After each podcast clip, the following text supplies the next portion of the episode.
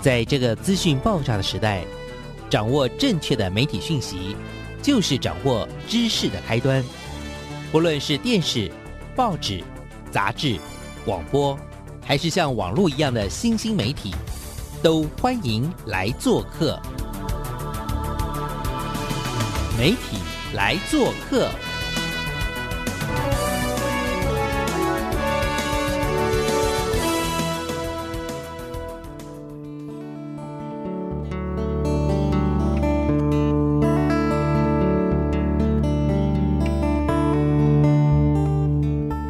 大小事，欢迎来做客。我是主持人小黄老师。各位空中的听众朋友，大家早安！礼拜一的上午啊，很开心哦，我们又在空中跟所有的听众朋友见面。这个礼拜呢，我们要为大家去认识什么样的人物，认识什么样的故事呢？这礼拜是一个呃，应该算是我之前在网络上吧，已经我们已经算是网友了啦哦。但是很开心有机会能够真的跟他呃，透过我们的这个节目来好好的受访。他是呃一部很棒的纪录片，叫《给阿妈的一封信》的纪录片的导演陈慧玲陈导演。来，我们请导演跟我们听众朋友跟所有的伙伴们打个招呼，好不好？请。好，谢谢小黄老师。呃，各位听众朋友，大家好。然后今天真的很高兴可以跟大家聊。跟慧玲导演的认识呢，真的要特别谢谢一位叫做李思颖老师。我们空中呼叫他一下，他现在一定耳朵很痒。那思颖老师呢，据我了解啦，他就是在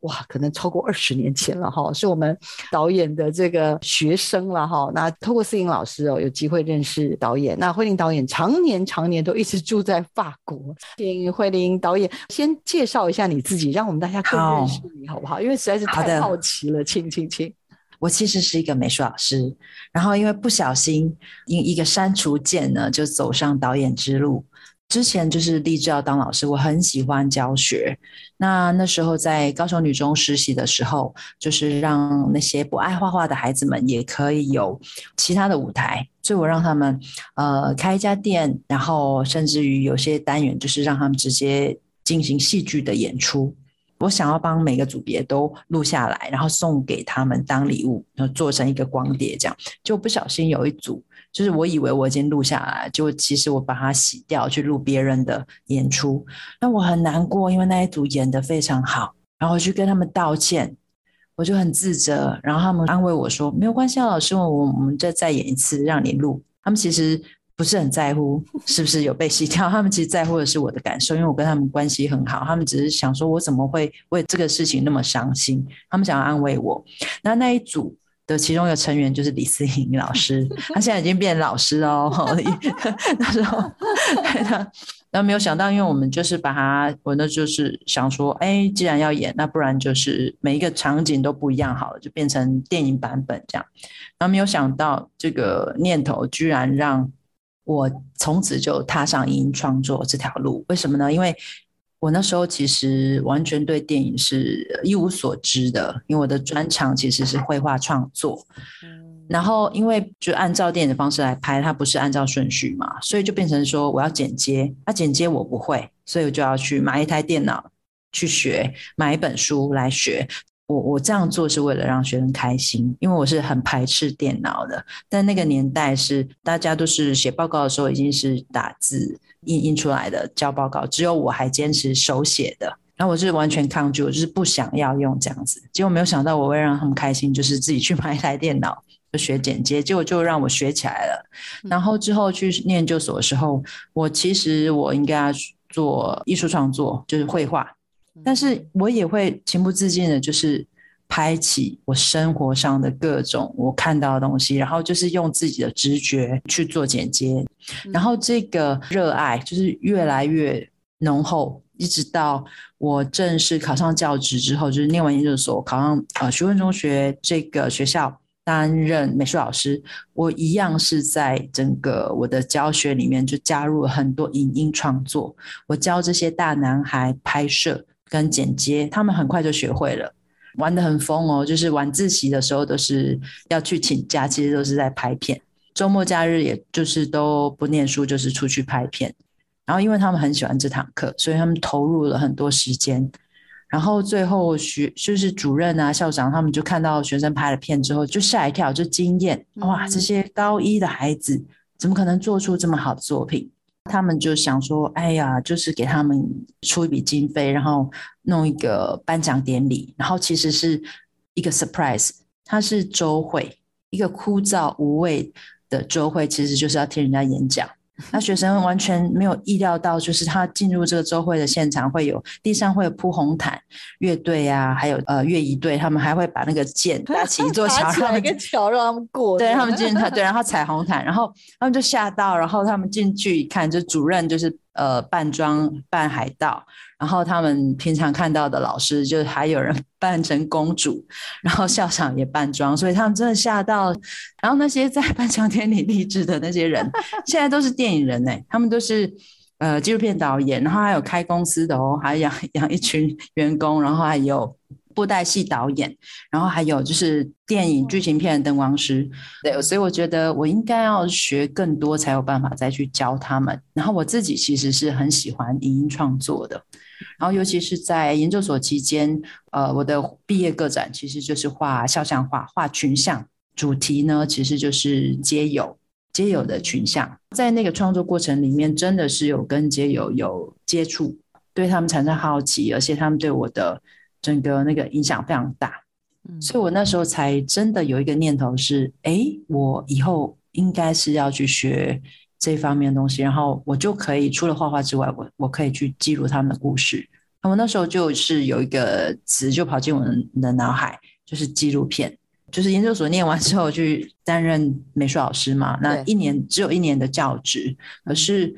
呃，已经对我的人生起了非常非常大的影响。生命中最快乐的两年，就是实习那一年跟担任正式老师那一年，加起来只有两年而已。但是那是我最快乐的两年的时间。我们在对应到这一次的给阿妈的一封信这部纪录片好了，因为今年呢算是金马奖的呃我们的最佳纪录片的提名，也就是给阿妈的的一封信的这部片子，它的根源到底是什么？因为根源一定就是我们的导演对人物的关心。哎，因为有人在问说，哎，那导演你的作品是什么？然后跟大家自我介绍的时候，不管是自己是谁，跟自己的第一部作品，可是就拍了超过十年以上给阿妈的一封信，要不要跟我们聊一下这个因缘又是什么？真的觉得纪录片的起心动念好特别哦。来，请导演。对，很特别。那很多人都会问这个问题哈，因为这个纪录片它拍了很久，然后它又牵涉到教育计划，而且是执行了十年。所以它是一个很浩大的一个工程，记忆重建的工程，然后动员了很多人。大家就会问说：“啊，你当初的起心动念是什么？”我可以跟大家讲，我是不小心走到这条路上的。怎么说不小心呢？因为我在拍摄的时候，就是给阿妈一封信里面有一个镜头是法国诺曼底海滩上的镜头，然后我是在这个镜头的时候提起阿妈跟我讲的那个想象的游戏。当然我没有。想说要去交代这个法国的这个故事啊，但事实上，我在按下这个录影的那个按钮的时候，我根本不知道我以后会拍纪录片，因为我那时候才只是刚刚去留学的学生而已。我不认为我就已经具备了创作的纪录片的能力了。我觉得我只是在学习，然后我在记录什么呢？我只我只是养成习惯，就是我要记录我的生活。我在法国留学的生活，那我记录的是生活是什么呢？就是我的寄宿家庭，然后他们对我非常好。那些爷爷奶奶们，他们是故乡是在诺曼底的一个大家族，他们常常就是会带我到处玩呐。他们很喜欢跟我聊天，不知道为什么。所以就是有一个八十岁的老奶奶，她就是天天开车带着我到处玩，每到一个地方讲一个故事，一边讲故事一边带着我。了解整个诺曼底这块土地的历史，而且他在讲的时候是跟他的童年记忆有关的。他说我小时候的时候怎样怎样，他就会有一个第一人称，然后我脑海中就有个画面，一个小女孩她经历了什么样的故事，什么样的一个童年回忆，然后二次世界大战那个背景，马上它就是一个非常生动的展现在我的脑海中。它真的是可以帮助我像时光隧道那样直接连接到一个大历史的那个背景里。我我第一次跟这个历史时代有一个连接，那是透过一个老奶奶的童年回忆。我有感受到一种家族精神，就是他会很骄傲的跟我说，他的爸爸妈妈他是一个小镇的农场的主人，小镇的资源其实有限的，可是因为附近的那个康城整个被炸毁，所以每天都有七八百个难民就逃难到乡村来，没有东西吃就到处找吃的。他们的爸爸妈妈就是会动员所有的同村的那些农场，大家去把那个所有的存粮拿出来，去解救这些难民。然后他们这些小孩子的年纪就是幼稚园到小学而已啊，兄弟姐妹们就要负担起很多很沉重的工作，有的是要负责煮马铃薯泥，那有的是负责要去照顾那些妈妈跟婴儿，然后他们把他们家的所有的房间都让出来了，还不够，就是还还安排到很多难民到他们所有的谷仓去过夜，他们存粮其实也不多，可是爸爸妈妈他们就是觉得有。东西吃就是要拿出来分享，我就感受到这些个人记忆、个体记忆的叙事里面，它有一个家族精神，然后他会有一种我想要成为这个精神的继承人。在陈述的过程中，我我感受到另外一个魅力，就是他们全家哦，他这些爷爷奶奶，他们都非常有幽默感，所以他们在讲述那些很恐怖的画面的时候，有时候还是会让我不小心笑出来，然后就觉得哇塞，这怎么淬炼出这样子一个看待人生的态度？然后我觉得是充满智慧跟魅力的，所以我觉得我就忍不住的去想，我应该可以把他们故事拍下来，然后放给我的学生。看，但是我就想说啊，可是我已经没有学生，我辞职了耶。那我就想说，没关系啊，我的呃同学们，然后我的老师，还有我学弟妹们，他们都是老师，我可以回去找他们啊，我可以拜访他们，所以我就迫不及待的拍了一个很简单的，就是访谈嘛，然后就把他那些访谈这样呃交错剪接，然后加一些一些画面插入画面，我就马上把这个初剪版带回到台湾的一些课堂上放给学生看。我就想要观察他们的反应，那他们其实是蛮被触动的哦。那些学生，高中生、国中生，然后我就跟那些合作的教师界的朋友说：“哎，我们给他们出一个作业好不好？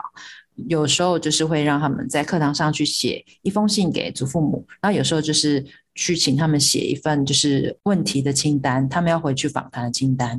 做个几年之后，我们就觉得，哎，这真的是很有意义的一件事情。然后我们就想，我就想要大规模的去实践这个教学计划，所以就是找了呃熊女的呃刘桂荣老师，然后二零一五年又找了熊中的蔡佩佳老师，熊女呢甚至是连续做了两年。我不只是带着影片，然后跟他们对谈，我还要留下来，天天去学校授课。我是教室里面的第二个美术老师，所以要跟学生指一对一指导的。嗯，所以其实前几年的拍摄我都没有在拍啊，我也不需要拍，我需要的是陪学生做创作。嗯，然后创作出来之后，就是他们会在学期末有，它是一个很长的一个单元课程。然后学期末就会有呃成果分享，那学生一个一个上来去讲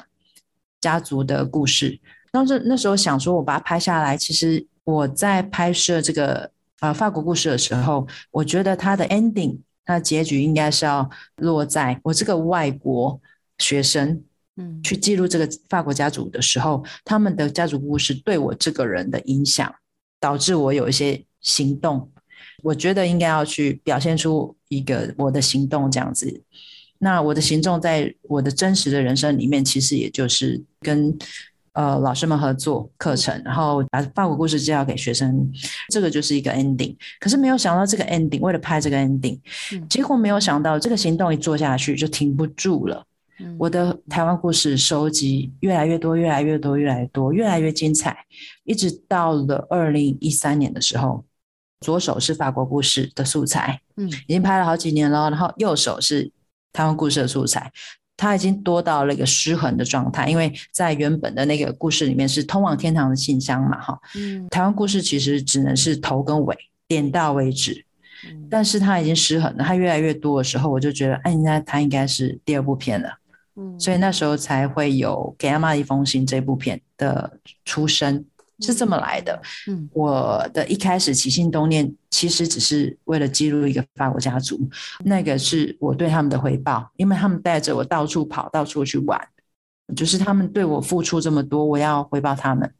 他的起心动念就是这样子。因为慧玲导演，我感受到就是说，其实本来是一个接待家庭的，对你的一种无微不至的照顾，全然的接纳你。可是，在这个过程中呢，你反而看见了这个他们对你的接纳之外，他们对于自己的一个家族记忆的这样子的一种油然而生的那种自信。对慧玲导演来说，这样子的一个作品，然后带回了台湾，不管是在熊女或熊中，回过头来在台湾。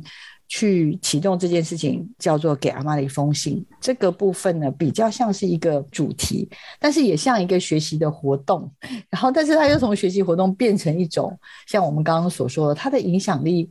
感觉上就是延展出了另外一个群像，而这个群像也不是只是一张照片、一张照片，可是每一个群像的背后又是一个。非常完整的、非常独特、蛮触动人的一些当地的呃历史文化、生活产业的这种交融在一起的那种故事，所以每一个群像的背后，可能都是代表了一群、一整群或者一个家族的这样的故事。没有错，小王老师看到的那一层确实是更深刻的，它不只是家族故事而已，它其实牵涉到的是整个台湾历史里面多元族群。在整个变动迁徙，然后共同来到同一块土地上，我们的群体认同的问题，就是个体记忆它是独特，充满个体差异嘛，和每一个人讲出来完全不一样。但是当它变成是一个创作行动的时候，它就会呃有衍生出相关的展演，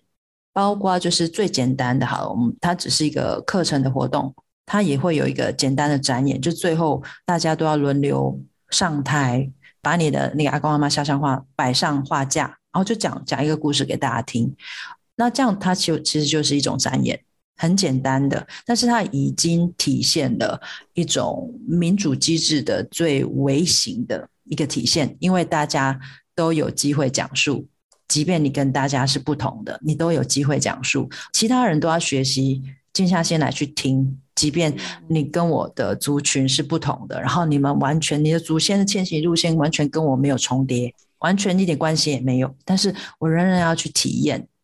你一路走来的辛劳、辛酸，然后我就能够体会说，哦，那你在很多事情上的看法会跟我们家我的爷爷奶奶、我的爸爸妈妈不同的原因，原来是在这儿。然后那种其实，在那种彼此聆听故事、交换故事的过程中，我们就。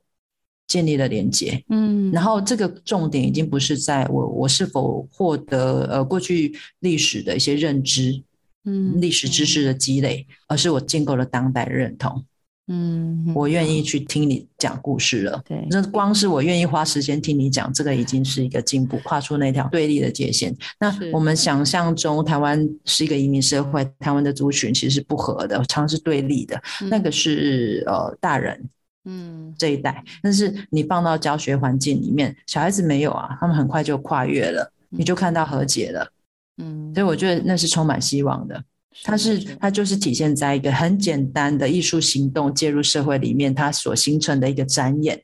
这样子的一个民主机制的一个微型的体现。透过两年左右的持续的一些跟这些高中的这个老师、过往的老师跟同学的合作，启动了这个给阿妈的一封信的这样子的一个，我 我还是觉得它比较像社会运动，一个又是一个课程，又是一个社会运动。是对。那但是后来呢，其实慧玲导演呢，也因为。呃，这样子的一个一个计划的启动哦，所以他开始陆陆续续常年的跟拍了许许多多的年轻人的一些寻根的过程。例如，例如我有看到，呃，有一些真的是还蛮特别的故事。例如，有一位阿公吧，他去到满洲国当问讲啦，或者是说白色恐怖的时候藏匿逃犯哥哥很多年，或者有个阿嬷，就是在那个柴房呃。筑一道墙，然后就是在一个很像暗黑的洞穴里面。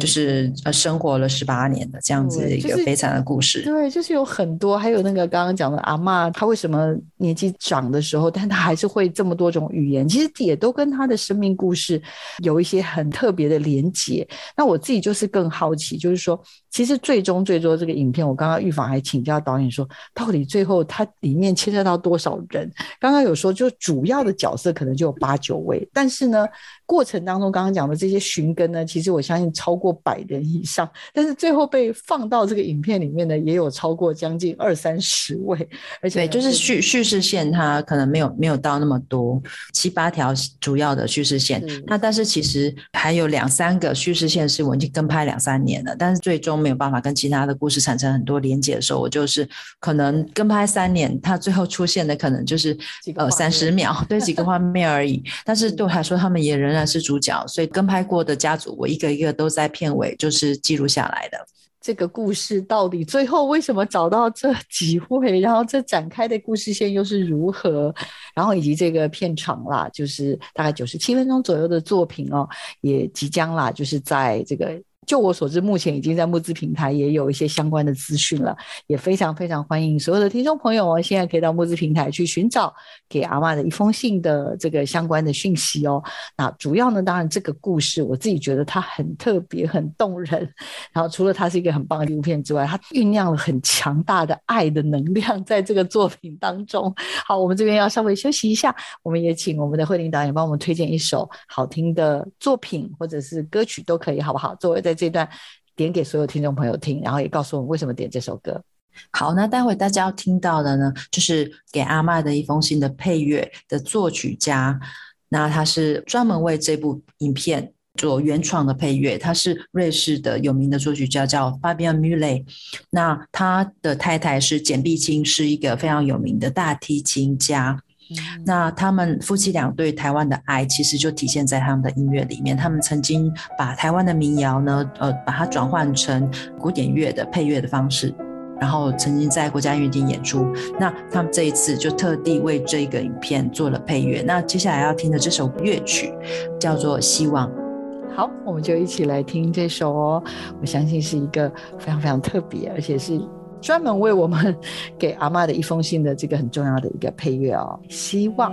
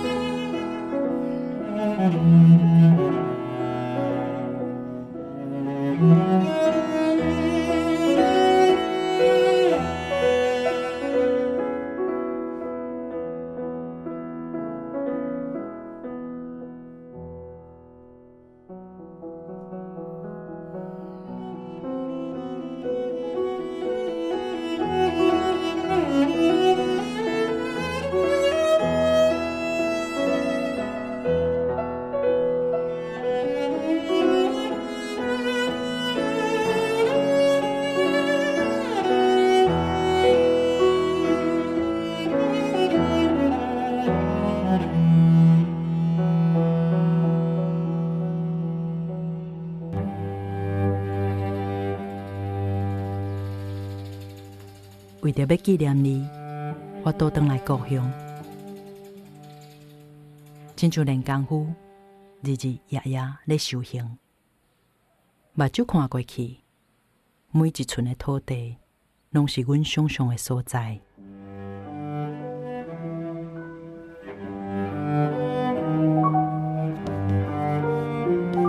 那我们从一张脸开始练习起，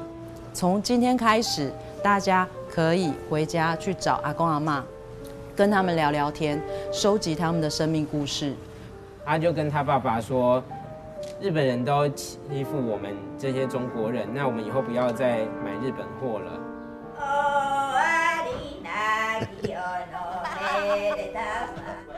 家家翻吼去讲吼，台湾就统治了啊，处理乡村啥？哎，我们呃台湾人很像是。蝙蝠。我们跟他在，我回来了，他都懂。谈恋爱。在大陆也不是的，在这里也不是的。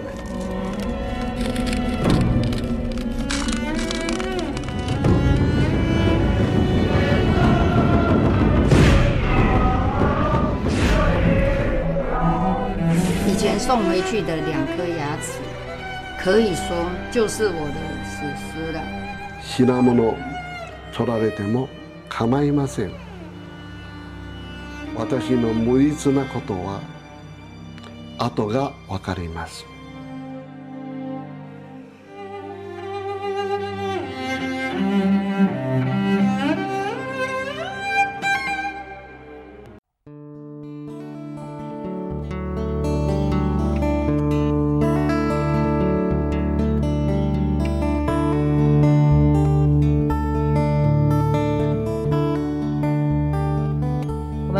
回到每个礼拜一的上午十点到十一点的媒体来做客，我是主持人小黄老师。我们今天为听众朋友邀请到的是我们的纪录片的导演陈慧琳陈导演。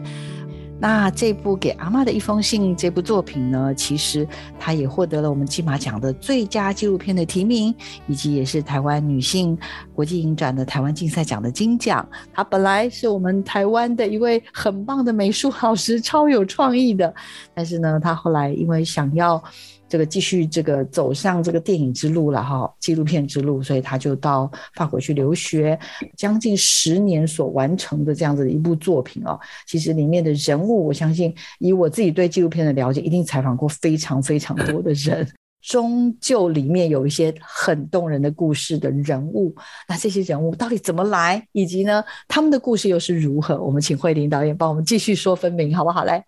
第一时间是透过教学现场。从那个学生他在成果发表的时候讲上台讲故事，然后去挑选被摄者。那拍着拍着呢，就发现说他们会大概平均每一两班就会有一两个同学，他去讲到他的祖父母在年幼的时期曾经目睹亲眼目睹二二八，但是他们的年纪非常小，幼稚园的刚刚有记忆的时候看到的，所以其实是非常模糊的。但是呢，它仍然是很真实的存在。毕竟他还是记得，然后告诉孙子，然后我去呃找我之前我的历史老师戴丽桑老师，我我跟他谈了很久，然后他就跟我提到说，还有一个个案呢是让他非常感到好奇，让他震惊的，就是施如昌这个自囚事件这个个案，然后怎么会有人把自己关在一个洞穴里面？十八年，只是因为他是一个左派理想的知识青年。那这种悲惨的人生怎么熬过来的？他有做什么错吗？他其实就只是在日治时期，因为那时候整个呃言论是自由的，其实你要去买左派一些什么共产党思想的书是买到的，所以他就是在那时候接受到这样子的一个思潮。他的错就是在于他有阅读这些书籍，然后他有有有一个读书会。那我就是去透过了一些历史学者的引荐。尽其所能的，我要去找到这个家属啊！真的被我找到了。我想象中的祖孙对谈里面那个孙子的年纪也要再大一点。我要怎么做呢？我就是动员我所有人人脉关系，就是要跟他们说我要找人，然后要征求。台湾的年轻人用艺术去诠释他的家族记忆，我征求这样的被摄者去参与这样的一个创作计划，它同时也是一个纪录片的拍摄计划。然后还有我找了那个《自由时报》的一个记者帮我登一个真人的启事，然后没有想到真的有人来报名，哎，就是斯卡罗族首领的后代直系血亲。然后那时候我完全不知道什么是斯卡罗族，所以好几年前。二零一三年的时候登的报纸，他们就来联系我了，所以这一切就是这样陆陆续续找到这些被摄者，短则跟拍两三年，长则跟拍六七年，非常非常有故事的呃人物，然后这些人物里面也去想象说这些阿公跟。呃，孙子之间的对话又是如何？可不可以跟我们分享一下？不管是施如昌阿公是吗？然后或者是邱真的阿妈这些的故事，还有或者是还有没有什么想要分享的故事可以让？因为我真的觉得实在是太特别了，可以让我们知道多一些些吗？我那时候联系到张延宪教授，就是他是一个很有名的台湾史的历史学者，然后他那时候呃，就是肯定我做这个纪录片的一个呃意义。所以对我来说，其实是很大的一个强心剂。然后我那时候其实很彷徨，因为故事越来越多，那叙事上的整理梳理是非常不容易的。但是他就是跟我说，这样子非常有意义。当然，他并不是导演，他可以去指导我说啊，那我们整个整个群像叙事怎么弄？可是他就是光是跟我说这件事有意义的，坦白说就够了。之后。哦，我就没有他的消息了。我才知道，哦，原来他是为了做口述历史，然后跑到那个美国、加拿大等等等地，然后去记录那些在白红时期为了躲避封闭的台湾社会的这种氛围，然后逃离的那些知识分子，他就是在工作过程中，然后发病就身亡。我之后接到这个噩耗的时候，心里面很很很很难过，但是我我那时候告诉我自己，就是他为了这件事情鞠躬尽瘁，那我拍这部片。根本就是不能跟他比，我没有什么好抱怨、好喊，说我我很辛苦的，嗯，我就不怕辛苦了。我那时候就意识到，就是我开始会有一种使命感，是因为有人做到这个地步了，应该是说使命感让我拥有了力量。谢谢这位很重要的台湾史的专家，他用他用他的生命，用他的最后的这个烛光去点亮了我们慧玲导演的信心。我相信你从心里面啊感受到，就是。就走下去吧。那瑞珍阿妈呢？什么样的因缘？那时候其实是呃，我正在寻找我的呃制片。我那时候想想象就是呃，我是一个导演，但是我没有钱，那应该就是要找一个制片帮我找钱。我没有找到一个可以帮我筹钱的制片，但是我认识了很多，他可能是在整个电产业里面，他是属于执行制片。在找工作团队的过程中，那我就跟他们说，我的影片拍摄计划是什么，我的理念是什么，那他们就会。呃，告诉我说啊，抱歉，我没有办法帮你募资，但是呃，我很欣赏你的影片的那些理念，然后这让我想起了谁谁谁谁的故事，你也许可以去认识谁谁谁啊，就这样子转介之下，我就认识了邱瑞珍姨婆。那我叫她姨婆是因为我我先认识邱丽玲，她是一个客家歌手，那同时也是国小的老师。然后他就是称呼这位多元族群融于一身的这个女士呢，叫她姨婆，我就跟着叫姨婆。她的故事非常的独特的原因在于，她是在特殊的时代背景里面，她就拥有那些条件，她会讲很多种语言，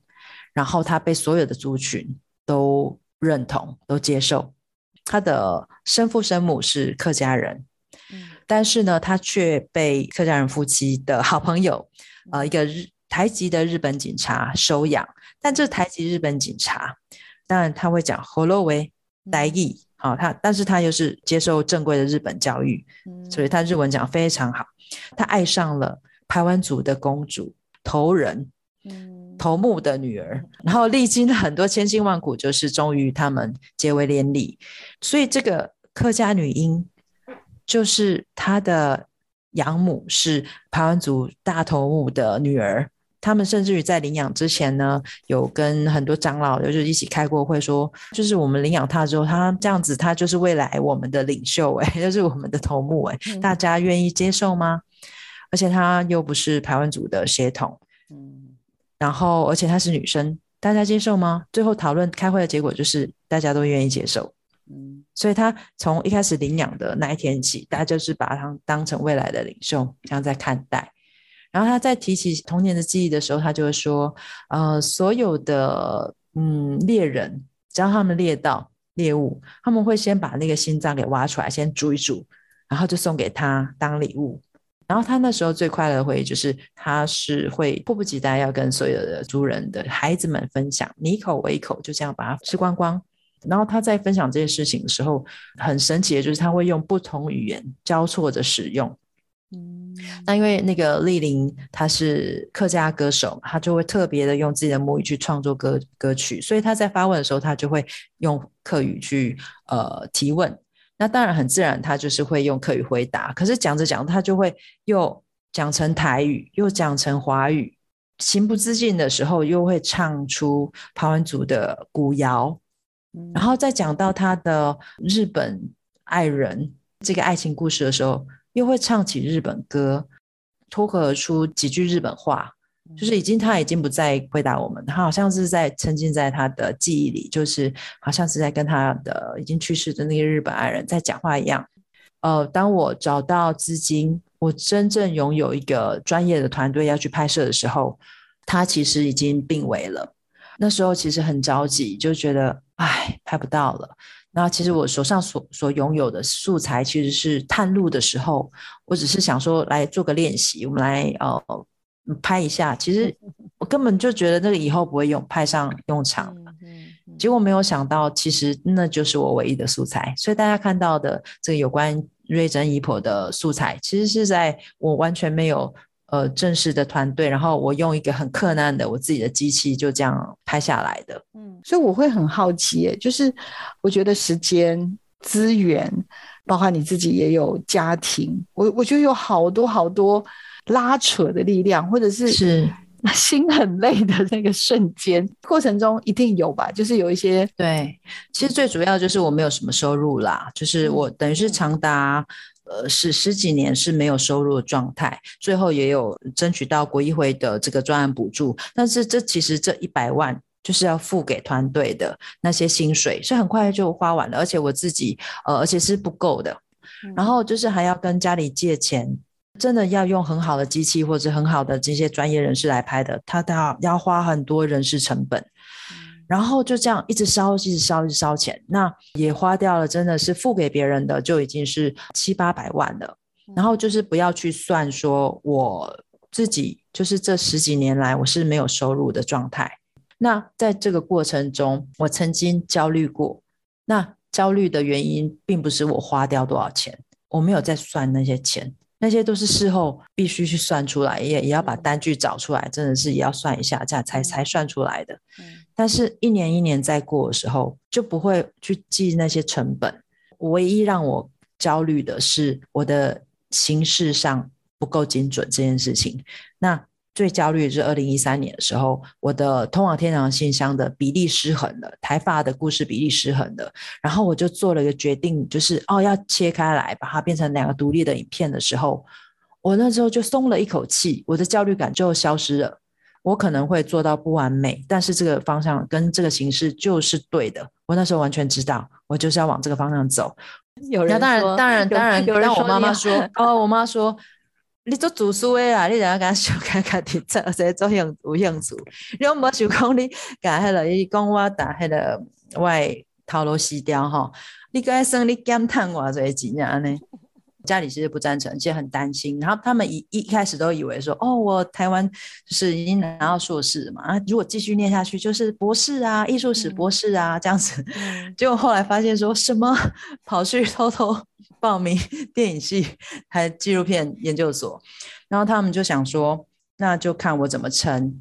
他们就是在经济上不会给我任何资源，然后就是山穷水尽的时候，我就是去街上庞毕度的那个广场画像。去画像的时候才知道，哦，那很好赚哎，可是很辛苦，就是要抢地盘。呃，很多人会欺负我啊，因为我画的比较好，因为我是科班我是对对对，那 他们就是一些画可可爱型的漫画的，嗯嗯，然后他们很很害怕，就是被我抢走生意，就是会一直来骚扰我，他有些是指着鼻子骂我这样子。但是很妙的就是，我也认识了一些朋友，会偷偷帮助我。摆摊了多久啊？那时候一整个暑假，然后就赚到了呃我的摄影机。哦，而且那时候 HDV 是新发明哦，我就买了哦。其实我真的觉得很感动啊！我觉得导演的努力，然后一路上也影响了很多很多的人。因为以我自己观察，思颖老师跟这个教育的社群，然后加上这一次的给阿妈的呃一封信，就是有机会上大荧幕。那我也观察到这个整个的募资计划。他真的不是只是想要上大荧幕，也不是只是上院线，因为我常常看到有很多我身边的好伙伴，他们就是目标就是上影院线，然后上大荧幕。呃，要不要最后一点点时间，我们请慧玲导演跟我们分享一下好不好？好，你想要在募资平台里面做一点什么不一样的事情？我跟老师们的合作是从几年的教学实验变成是一个非常正式的大规模的一个教育计划。然后这个过程中，去支持老师们自己开发这些课程的一个背后最大的动力是学生的成长以及家长的回馈跟肯定。而且他们甚至会爷爷奶奶一家三代就带来看展览了。所以老师们他们一开始在做的时候。可能第一年、第二年是觉得哦，有慧玲邀约，那我们来一起来参与这个群像创作。做到后来，他们完全忘记就是这跟纪录片有关，就是他这就是他们自己的计划。他们觉得这件事情非常有意义，就一直做下去。有些人做做了五年，有些人做了十年。那我就觉得这些课程已经发展到一个所谓的一个很成熟的一个典范级的一个课程模组了。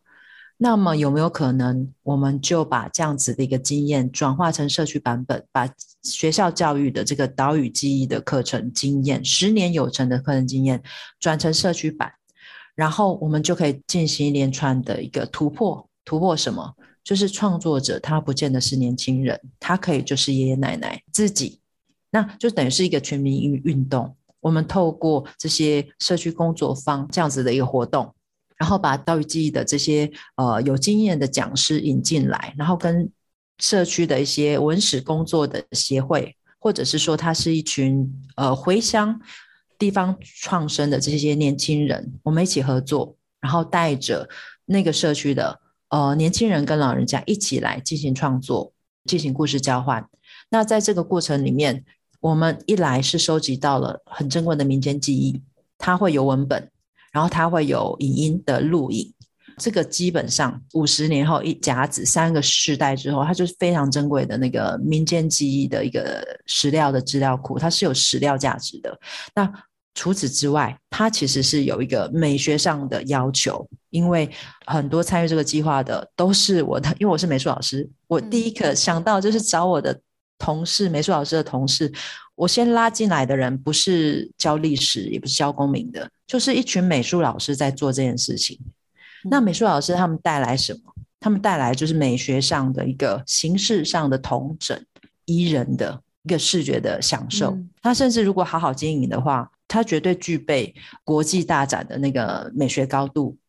那如果说呃，一个美术老师他可以做到这个地步。那如果一百个美术老师，他可以做出一百条脉络了。嗯嗯，对，所以我觉得，如果这一百个老师他能够跟其他科目的老师进行跨学科的共同备课的话，他影响学生是全面性的影响的。嗯，会带着学生去进行同理思考、创作、诠释各个各个能力素养的培养，呃，形成了一百个。呃，教学团队，那这些人的能量跟经验，把它放到各个县市里面，他所在的那个县市的社区，跟那边那个社区的地方创生的青年或者文史协会进行连接，或者是人权协会进行连接的时候，他就有办法可以把它变成是一个社区的一个运动啊。那我想象阿妈自己做创作，他可以做什么？他可以做拼布。串联起来变成是一个大棉被啊，这样子，嗯，它就是一个很美的一个艺术品。可是呢，我相信这已经有人做过，但是应该还要再做，就是。文本的积累，就是阿妈她在做她那属于她那一块记忆拼图的时候，它实际上里面是有图案的设计的哦。它不只是把那些碎布料把它这样缝缝缝补补补补起一个画面，它是有它的意象、绘画意象的。那这个东西需要有人去把它记录成一个文本。那这个记录的工作是谁？不是阿妈自己，我就会让新生代加入是更有意义，它会产生世代对话。那也不见得一定是要阿妈她自己的后代子孙才有办法做，即是没有血缘关系的，住在同一个城市的，或者是跨城市、地域性，只要有兴趣的年轻人，他就可以进入这个工作坊，去记录这样子一个你没有血缘关系，可是你就是对他产生好奇，你愿意为他留下故事，这样一个年轻人，他为这个阿妈留下一个故事的文本，或者甚至是整个访谈的过程，把它用手机简单的把它拍下来，那这些影音资料、这些文本是就会为这个艺术作品。嗯，呃，累积出一个史料价值，它是一个运动，因为它里面有一个世代对话的这个过程。嗯，最后那个艺术品长怎么样？坦白说，已经是其次了。真正重要就是在那个过程里面，一群年轻人他愿意坐下来，在一个老人家面前真正的倾听，然后他在整个记录的过程里面，他加入了自己的当代观点。我觉得那个很重要，就是培养出当代观点。你在梳理过去的记忆的时候，你已经在锻造出来的其实是当代的我们的自己。然后你建构出你跟不同时代的人的一个连接的能力。那这一切之所以把我们整个串在一起，是为什么？是因为它有一个艺术行动。而且这个艺术行动，它最后是有个展演的。这个展演，它刚好就是也体现了民主机制里面的一个功能。它有演出，而且它把每一个个体记忆，它被平等的对待，它就有一个安置的角落。可是它又同时跟其他的个体记忆，充满差异的个体记忆产生了连结，因为它是一个群像。那我们必须用一种美学的一个一致性去统整出这个群像嘛。整个过程里面是把很多人都都拉进来去。扮演一个很特别的角色，在这个整个集体记忆的建构的过程里面，大家都会有不同的一个角色的扮演。是的，是，所以他最后，我觉得如果说这个用艺术行动去建构集体记忆的这个行动可以持续一甲子或三，甚至是三个世代的话，它最后就不是社会运动，它就是一个文化运动，甚至是一个大和解吧。我期待是一个大和解。对，因为它最终 对促进对话跟和解吧。对，因为坦白说，我们一直说呃，台湾是一个多元族群的国家，可是其实很多国家也都是多元族群啊。没错，对啊，就是很因为会有新移民进来嘛，法国也很多新移民啊。对，那其实对于任何一个国家，它要面临的其实都是在如何去进行个体差异的超越这件事情。艺术行动会是一个好很好的方法。那我并不是说去宣称说它是唯一的解方。但是因为我们不小心实验出这个方法，那可能也是因为我是美术老师，就不小心就是跟很多美术老师一起做了这些实验，然后发现说，哎，它很有效，哎，嗯，它很有意义哦。然后我觉得好像是可以体现出一个可能性，一个出口。然后我觉得可以建议给大家，就是我们试试看，我们就用这个方式试试看。我可以利用一点时间跟大家分享，我的法国老师，他是一个纪录片导演。他看了我的影片，然后之后写了一个一篇很长很长的信。他跟我说，看完我的影片之后，他从一个原本对台湾的历史完全不了解的人，变成是他对台湾历史充满了好奇，然后他就去开始阅读很多书，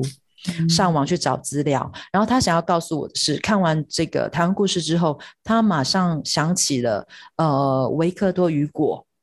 这个诗人他的一首诗。然后他就把它特别去找出来，把它抄下来给我。我想要在这边念给大家听。好的，这个是 Villiers，就是 a v i l i e 就是一个地名，他那个诗的诗名就是呃一个地名这样子。好，然后他其中一段是这么说的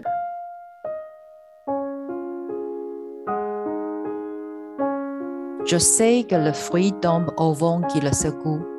que l'oiseau perd sa plume et la fleur son parfum. que la création est une grande roue qui ne peut se mouvoir sans écraser quelqu'un。我知道果实在摇晃它的风中飘落，让鸟失去羽毛，让花失去了芬芳。那创造仿佛是一个大车轮，总是要碾压过什么才能不断前进。Les mois, les jours, les flots des mers, les yeux qui pleurent, passent sous le ciel bleu. Il faut que l'herbe pousse et que les enfants meurent. Je le sais, oh mon Dieu. 日日月月，海浪，哭泣的眼睛，都从这片蓝天之下一一掠过。草必须生长，孩子们必须死去。哦，上天，我明白了。